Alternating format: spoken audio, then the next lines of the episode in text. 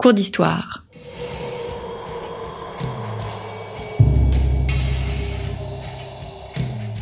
Une émission de la rédaction de Storia Voce.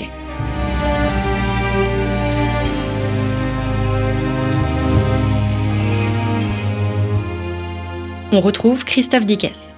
Chers auditeurs, bonjour, bienvenue pour cette nouvelle édition de nos cours d'histoire, cours d'histoire que nous allons consacrer euh, au nouveau programme de seconde qui pose parfois quelques problèmes aux professeurs d'histoire et nous sommes là pour les éclairer. Et il y a un des aspects du programme de seconde qui est extrêmement euh, important, qui porte sur la Méditerranée antique, bien évidemment, mais aussi la Méditerranée à l'époque médiévale. La Méditerranée à l'époque médiévale, c'est le sujet de cette nouvelle série que nous entamons. Trois émissions, trois émissions consacrées tout d'abord aux échanges commerciaux en Méditerranée. Elle porte pour titre la Méditerranée médiévale, commerce, conflit et contact. Une deuxième émission sera consacrée aux voyages et aux voyageurs en Méditerranée médiévale.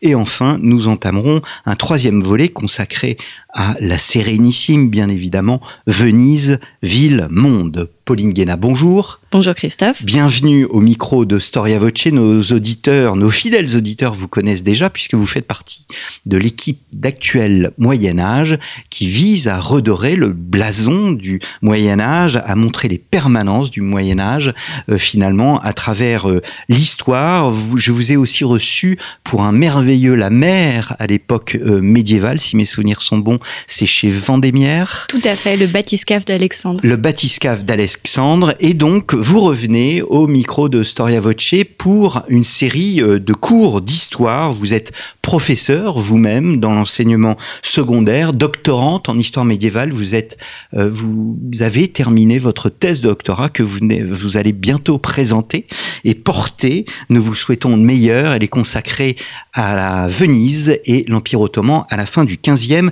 et au début du XVIe siècle. Donc, première émission, la Méditerranée médiévale, commerce, conflit et contact. Quand on parle de commerce, on parle de matière, de matières premières, de produits à échanger. On distingue généralement les matières premières des produits de luxe. Comment définir ce qu'est un produit de luxe à l'époque médiévale alors un produit de luxe à l'époque médiévale, c'est exactement comme aujourd'hui, c'est un produit qui coûte cher et que seules les élites peuvent se permettre d'acquérir.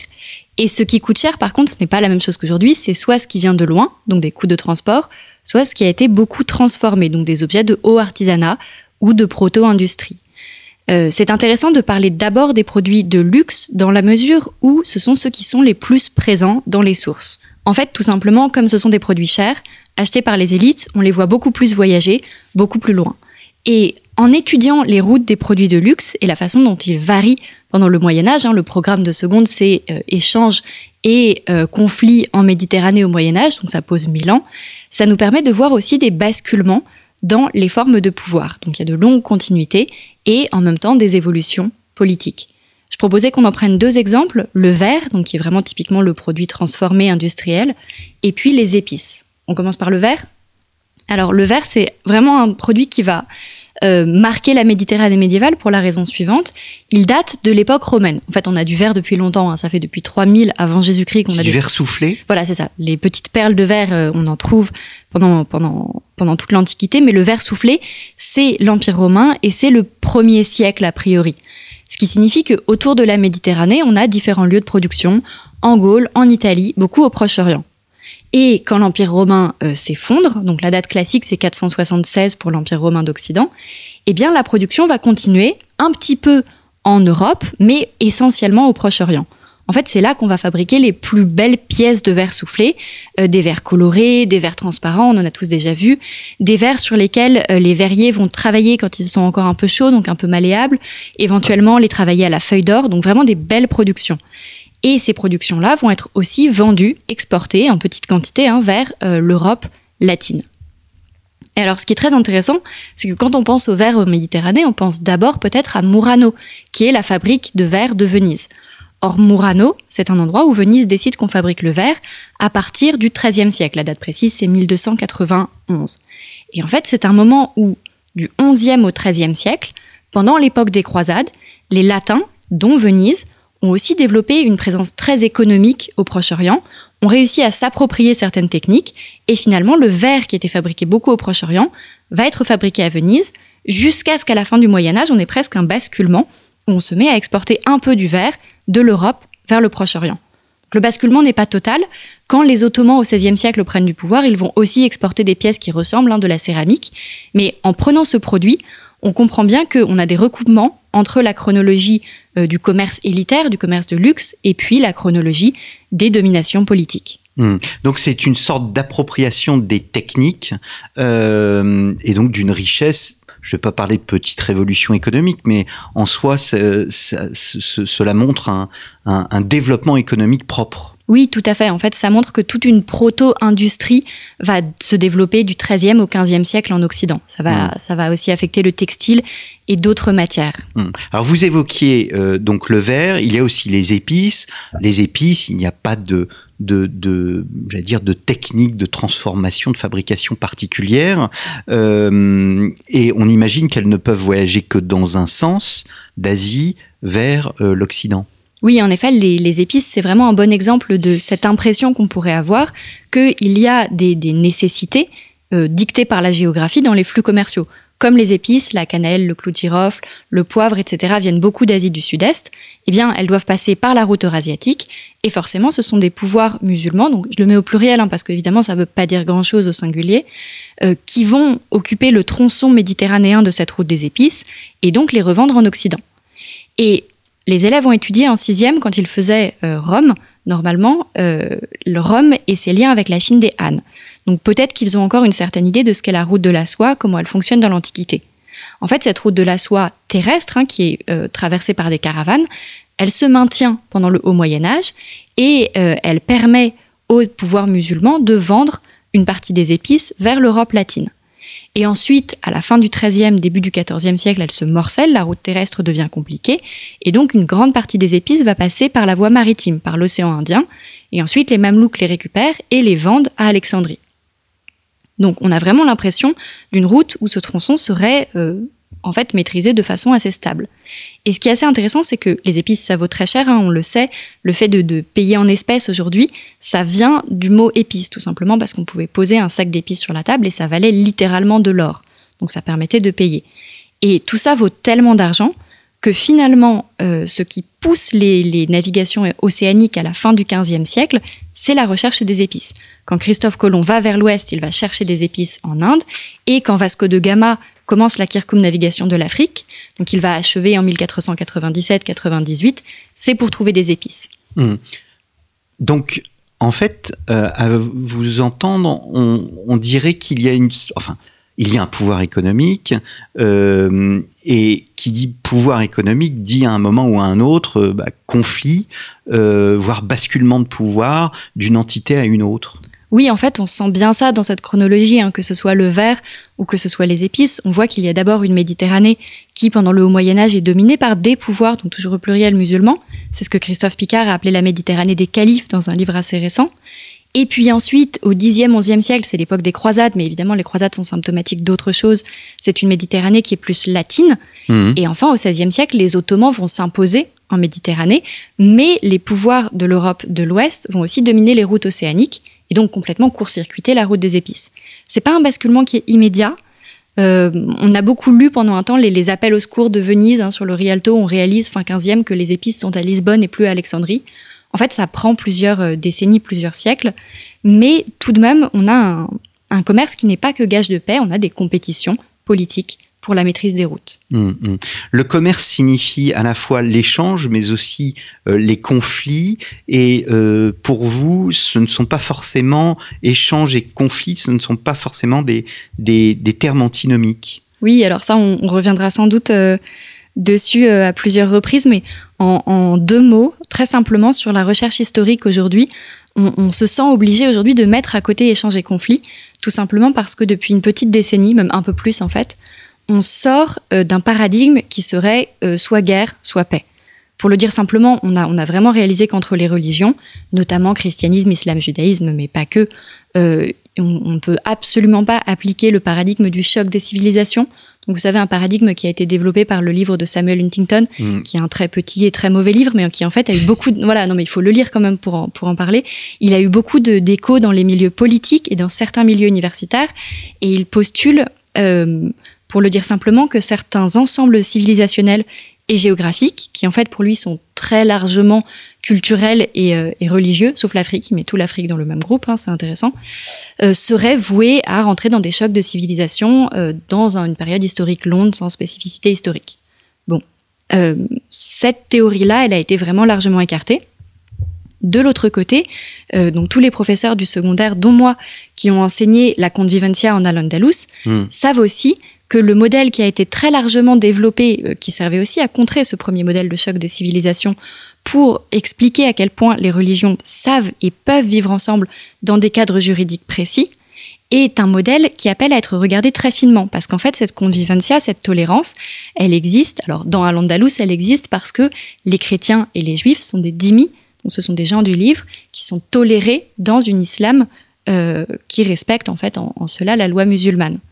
Mais si on regarde un petit peu plus finement au niveau géographique, euh, les groupes en fait ne sont pas du tout homogènes et c'est ça qui est intéressant. À l'intérieur des groupes, il y a des hiérarchies sociales et en fait on a parfois des alliances sociales euh, à travers les religions et puis on a des spécificités locales. Hmm. En fait, tout ça appelle à voir que euh, échanges et conflits vont ensemble tout simplement. Et on le voit bien dans le commerce. On voit vraiment bien ça dans le commerce. Hmm. Et alors, si on se tourne à présent vers, les autres produits, puisque nous avons évoqué euh, les épices, nous avons évoqué euh, le verre, euh, est-ce que il y a d'autres matières premières, d'autres biens agricoles, par exemple, qui s'exportent, qui s'importent? Oui, alors évidemment, c'est beaucoup moins impressionnant que les produits de luxe qui, comme ils valent cher, peuvent être exportés sur des milliers de kilomètres. Mais on va euh, commercer du blé, euh, du sucre, toutes ces, petites matières agricoles. Et là, il existe deux marchés. Donc très simplement, un marché local, régional. On va en barque et on va vendre un baril de vin, quelques bouteilles, quelques bocaux. Hmm. Et ensuite, un marché beaucoup plus large où on vend à l'échelle de la Méditerranée. Et parce qu'il existe ce marché plus large, on a quelques spécialisations en deux mots, en trois exemples. Euh, le blé, ça va être beaucoup la Sicile et les Pouilles. Euh, la viande, le miel, ça va beaucoup venir des Balkans. Et puis on a des spécialisations plus intéressantes. Hein. L'exemple que je proposais, c'est celui de l'île de Kyo, qui est une île de la mer Égée, où des arbres produisent une sorte de gomme, de résine, qui travaillée donne une forme de chewing-gum, quelque chose qu'on mâcherait ou qu'on utiliserait dans des recettes de cuisine. Or, on sait aujourd'hui que la gomme de Kyo, le mastic, était utilisée dans des recettes de cuisine jusqu'en Europe occidentale, dans le Royaume de France, etc. Donc si on n'avait pas ces échanges, on ne pourrait pas avoir ces spécialisations économiques aussi précises. Mmh, mmh. Donc c'est intéressant parce que au fond, on sait que le commerce, il y a, il y a une loi qui est celle de l'offre et de la demande. Elle s'applique parfaitement à, elle s'applique parfaitement à l'époque médiévale, c'est-à-dire qu'on s'adapte au marché. On s'adapte même très vite et on voit des échanges de courriers entre marchands qui sont capables de prévenir en quelques semaines euh, attention, le marché de Constantinople est saturé en textile, arrêtez d'acheter en Angleterre. Hmm. Et ça va assez vite en fait les échanges d'informations. Ça c'est surtout vrai dans les grands centres, dans les villes, dans les grands centres urbains. Hmm, hmm. Comment euh, s'assure-t-on que euh, des villes ne manquent pas par exemple de, de nourriture? Très compliqué, vraiment très compliqué parce que les villes se développent. Donc les villes les plus peuplées à cette époque, c'est d'abord l'Empire byzantin, surtout le Proche-Orient, l'Égypte, et puis ça va être à partir du XIIIe, XIVe, XVe siècle aussi l'Europe latine. En deux chiffres, hein, le Caire avant la peste noire, donc il va quand même diminuer la population, c'est un demi-million d'habitants. Venise, à la fin du Moyen Âge, c'est 100 000 habitants, donc on voit déjà qu'on a un certain écart. Nourrir tout ce monde-là, ça exige, ça pardon, qu'en permanence, les autorités publiques aient un contrôle de euh, à quel point on a du blé dans les magasins, euh, combien coûte ce blé et éventuellement la possibilité quand on voit les ressources baisser, donc au moment de la soudure en fait, au moment du début du printemps, qui est le moment où on a faim au Moyen Âge, euh, d'aller rapidement envoyer des galères, envoyer des bateaux pour acheter. Quitte à acheter chez des pouvoirs rivaux, ça c'est pas un problème. On voit très fréquemment des pouvoirs qui sont en guerre, Venise et l'Empire ottoman sont un bon exemple. Néanmoins, on va quand même envoyer des navires pour aller euh, remplir les cales de blé. Et autre chose, on voit un contrôle sur les prix qui est posé, assez, assez clair. Hmm. On transporte des grandes quantités de, produits d'un lieu à un autre Comment se, j'allais dire, comment se techniquement se fait ce, transport sur des distances parfois très importantes? Forcément par navire en fait. Dès qu'on est sur des matériaux pondéreux, du blé, de l'huile, du vin, ce genre de choses, on est obligé de passer par la voie maritime parce que dans beaucoup de régions de, la Méditerranée, euh, les routes romaines qui sont si célèbres, que les élèves ont toujours vues en sixième, euh, se sont vraiment détériorées. Les animaux de trait, ça coûte cher et donc on met tout ça dans des bateaux. Donc quand on a des, des pouvoirs politiques qui sont assez élaborés, on a des galères, mais les galères, c'est pas forcément le mieux pour commercer parce qu'il faut des rameurs, parce qu'on a un fond plat, donc on peut pas charger beaucoup de marchandises. Et le mieux, ça va être soit des petites barques pour un commerce régional, soit des grands navires ronds avec de, grandes cales bien profondes. Hmm. Et là, on peut traverser la Méditerranée. Alors, quelques chiffres. Hein. D'aller de Venise en Crète, ça peut prendre deux ou trois semaines. Euh, traverser la Méditerranée dans son ensemble, six à sept semaines, dans les meilleures conditions. Hmm. Évidemment, comme on, travaille, on, ne navigue pas en hiver et que souvent on s'arrête pour s'approvisionner, ça prend un peu plus de temps en pratique. La mer fait peur? Oui, ça, la mer fait peur. On en avait déjà longuement parlé dans, l'émission précédente. Mais euh, quand on parle de Venise, la mer, le Moyen Âge, la Méditerranée, on le vit comme quelque chose de très poétique aujourd'hui, ça n'est pas le cas à l'époque. On a des récits de pèlerins qui nous expliquent qu'au moment de s'embarquer, ils ne réalisent pas, ils regardent la mer et ils décident qu'ils ne vont pas la regarder pendant la première semaine du voyage. Parce que pour eux, c'est l'eau noire et c'est terrible, c'est une menace de mort. Mmh, mmh. En ce qui concerne la Méditerranée à proprement parler, euh, est-ce qu'elle est, euh, non pas autosuffisante, mais est-ce qu'elle a son propre cycle de produits euh, sa propre offre de produits? Alors, elle n'est pas fermée par rapport aux autres espaces. Donc, on a déjà parlé de, du commerce avec l'Afrique, avec l'Asie. Avec l'Europe du Nord, ça circule. Hein. le corail méditerranéen remonte, le hareng de l'Europe du Nord redescend. Mais il y a quand même des produits qui sont signés euh, méditerranéens. Donc, j'ai beaucoup parlé depuis le début du vin, de l'huile, du blé. Ça, c'est ce qu'on appelle la triade méditerranéenne depuis l'Antiquité. Oui. Voilà, mais du coup, il faut pas non plus oublier que euh, ces, permanences écologiques, elles sont aussi modelées par l'homme et modelées par les conditions politiques. Un bel exemple, c'est que au moment où les pouvoirs musulmans se développent en Méditerranée, ils créent aussi une zone de, de communication entre les personnes et entre les plantes, qu'on a appelé la révolution verte à un moment, hein, par jeu de mots. Et par exemple, l'aubergine va remonter jusqu'en Espagne grâce à des techniques d'irrigation qui sont quand même bien améliorées par rapport à la période précédente. Et l'aubergine, elle vient d'où? L'aubergine, elle vient du Moyen-Orient, probablement plus loin à l'est. Et puis évidemment, il y a des variétés d'aubergines qui se modifient sur la route. Et ça, ça va passer les Pyrénées, mais au XIVe siècle. Et finalement, aujourd'hui, l'aubergine, c'est un produit méditerranéen, mais c'est le signe d'une domination politique à une époque. Hmm. On voit la conquête des, euh, Amériques comme euh, précisément un j'allais dire, euh, elle a apporté des nouveaux produits, des nouvelles choses. Finalement, ces nouveautés, on les voit à travers le commerce méditerranéen. Oui, on va les voir. Alors, c'est 16e, 17e siècle. Oui, oui. Alors, à l'époque médiévale, évidemment, on n'a pas de produits, on n'a pas de produits euh, d'Amérique du tout dans la Méditerranée. Hein, oui, oui, mais je veux dire par là, le, le, les routes, que ce soit les routes d'Asie, euh, ou bien euh, vous parliez tout à l'heure de la, la gomme de Kyo. Est-ce que du fait de l'existence de la gomme de Kyo, on a décidé de produire de la gomme de Kyo dans un autre, euh, dans, dans un autre endroit? Alors la gomme de Kyo, pour être très précise sur cet exemple, on a essayé dans d'autres endroits, mais apparemment les conditions géographiques ne sont pas suffisantes et donc on n'a pas réussi à la hmm. faire aussi bien. Néanmoins, le sucre est un très bon exemple de ça. Le sucre, pareil, hein, ça a voyagé en suivant euh, le, les, tout simplement euh, l'ensemble géopolitique euh, musulman. Ça arrive au Proche-Orient et puis les Latins vont essayer d'en faire aussi à Chypre. Et finalement, le, donc on récupère des, biens américains en XVIe siècle, la tomate, la pomme de terre, etc. Et on envoie aussi des biens. Et le hmm. sucre, ça a été testé d'abord longtemps en Méditerranée. C'est le livre scolaire, donc qui est librement accessible en ligne, qui est un bon exemple, un deux pages sur le sucre en Méditerranée qui sont bien présentés. Hmm. Et alors les, marchands eux-mêmes, ils forment une corporation? Euh, Ils forment des corporations entre des groupes, des sous-groupes qu'on a beaucoup étudié comme des groupes un peu figés. Donc, par exemple, la nation des Génois euh, à Londres, la nation des Vénitiens à Bruges. En fait, aujourd'hui, on réalise que euh, les sources nous ont fait nous concentrer beaucoup sur les marchands latins parce qu'elles sont en latin, donc elles sont facilement accessibles pour des chercheurs européens. Et puis, elles sont aussi euh, propres au Moyen Âge tardif, donc quand on a beaucoup de sources. En fait, on réalise que toutes les communautés religieuses vont à un moment ou un autre se lancer dans des investissements économiques et qu'on peut très bien être un marchand latin mais avoir un facteur grec dans certaines régions, euh, voire essayer de trouver un traducteur musulman ailleurs, etc.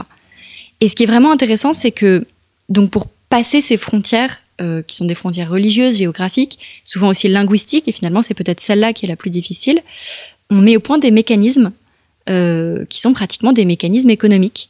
J'en donne deux exemples.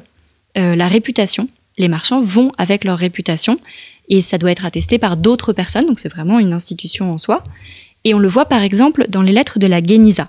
Donc la Geniza, c'est un ensemble de documents qui ont été retrouvés au XIXe siècle au Caire et qui en fait sont euh, des actes notariés essentiellement en judéo-arabe, écrits majoritairement par la population juive du Caire et de la région euh, à l'époque fatimide, donc 10e, 13e siècle.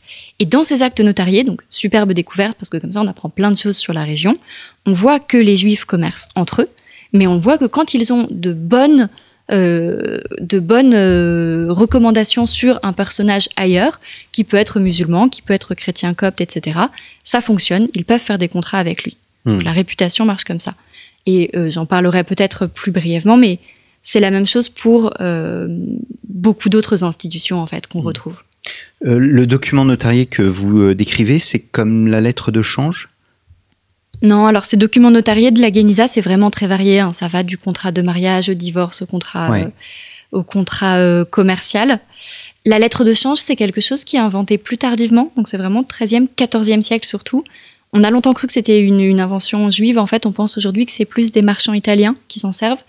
Et ça permet euh, de tirer de l'argent à Florence, de se rendre à Alexandrie, et puis avec juste cette lettre de récupérer 300 ducats. Hmm. Donc là, c'est vraiment une institution qui permet de faire circuler de l'argent géographiquement, mais aussi éventuellement, si je donne la lettre de change à un juif sur place, euh, de la faire circuler à travers les groupes religieux. C'est en soi une institution euh, financière, enfin, euh, qui permettent les, les, les, flux bancaires. Et ça, c'est intéressant parce qu'on voit que donc la, la confiance, la familiarité, c'est quelque chose qui se construit aussi dans le commerce. C'est hmm. pas quelque chose de donné. Alors, cette émission est très intéressante parce que au fond, on s'aperçoit que ce que l'on voyait comme une création des 16e, 17e siècles apparaît comme une euh, euh, création du monde médiéval, c'est-à-dire qu'il y a ce euh, commerce qui, existe, qui est avec ses techniques, ses produits propres. Est-ce qu'il y a des, pratiques qui disparaissent avec la fin du monde médiéval? Oui, alors un exemple dont j'avais envie de parler parce que je pense qu'il fait bien le lien pour les élèves entre ce chapitre et peut-être le chapitre sur les navigations océaniques, c'est la fin d'un commerce qui était propre à la Méditerranée et qui disparaît au XVe siècle pratiquement, c'est le commerce des esclaves. En fait, on, le sait aujourd'hui, hein, c'est vraiment quelque chose de, maintenant assez connu. Toute la Méditerranée euh, médiévale a été esclavagiste, et que ce soit euh, à Madrid, euh, à Florence ou au Caire, on peut posséder des hommes et des femmes. Hmm. Et en fait, ces hommes et ces femmes viennent de zones d'approvisionnement communes. Hein. Ils viennent souvent, ils et elles viennent du Caucase, et puis de plus en plus des Balkans. Donc ça va être des Slaves, et donc on va utiliser le mot d'esclave, qui va apparaître à la fin du Moyen Âge. Hmm.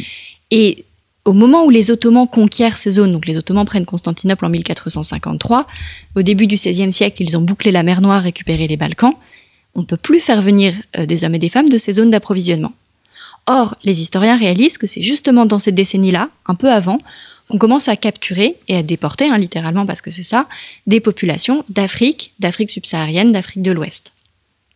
Et euh, au XVIe siècle, ces populations africaines vont être amenées essentiellement en Amérique pour du travail forcé, mais il va y avoir aussi quelques esclaves à Lisbonne, en péninsule ibérique, et donc on a des communautés noires euh, à la fin du Moyen Âge, au début de l'époque moderne, dans ces régions, qu'on est en train de commencer à découvrir aujourd'hui. La hmm. recherche travaille là-dessus. Or, une question qu'on s'est vraiment posée, que les historiens se sont vraiment posés, beaucoup les historiens qui travaillent sur la traite atlantique, c'est à quel point cette traite atlantique, en fait, elle aurait des origines médiévales. Si on pense à ce qu'il faut intellectuellement pour légitimer le fait qu'un être humain en possède un autre, est-ce que ça a été légitimé avec les mêmes techniques qui permettaient à des chrétiens de posséder un orthodoxe ou un slave hmm. jusqu'au XIIIe siècle Ou est-ce qu'on a inventé quelque chose de nouveau à l'époque moderne? Et économiquement, est-ce que c'est les mêmes réseaux, les mêmes investissements? Donc ces questions-là, elles sont encore en cours, hein, c'est quelque chose qui est en débat. Et c'est assez intéressant pour faire le lien entre les deux, parce qu'on voit que de la Méditerranée au monde atlantique, en fait, certaines choses vont être communes, l'esclavage notamment, même si on ne parle pas du tout des mêmes euh, proportions, hein, des mêmes chiffres de déportation. Et puis, euh, certaines choses vont totalement changer. Et par exemple, culturellement, il y a quelque chose qui change, c'est que quand des Européens arrivent en Amérique, tout est nouveau, rien n'est familier, alors que quand des marchands se déplacent en Méditerranée, par les mécanismes de réputation, par la lettre de change, par le fait qu'ils connaissent euh, les produits qu'ils achètent, qu'ils vendent, etc., ils restent toujours dans un monde familier. Un hmm. monde où il y a du conflit, mais où l'échange est permanent. Eh bien, merci euh, beaucoup, Pauline Guéna. Euh, j'essaierai d'avoir au micro Sandrine Victor sur l'esclavage euh, au Moyen Âge, qui a sorti un livre aux éditions Vendémiaire. Et nous nous retrouverons la semaine prochaine, chère Pauline, pour parler cette fois des voyages et des voyageurs en Méditerranée. Chers auditeurs, merci. Je vous remercie pour votre fidélité et je vous donne rendez-vous la semaine prochaine.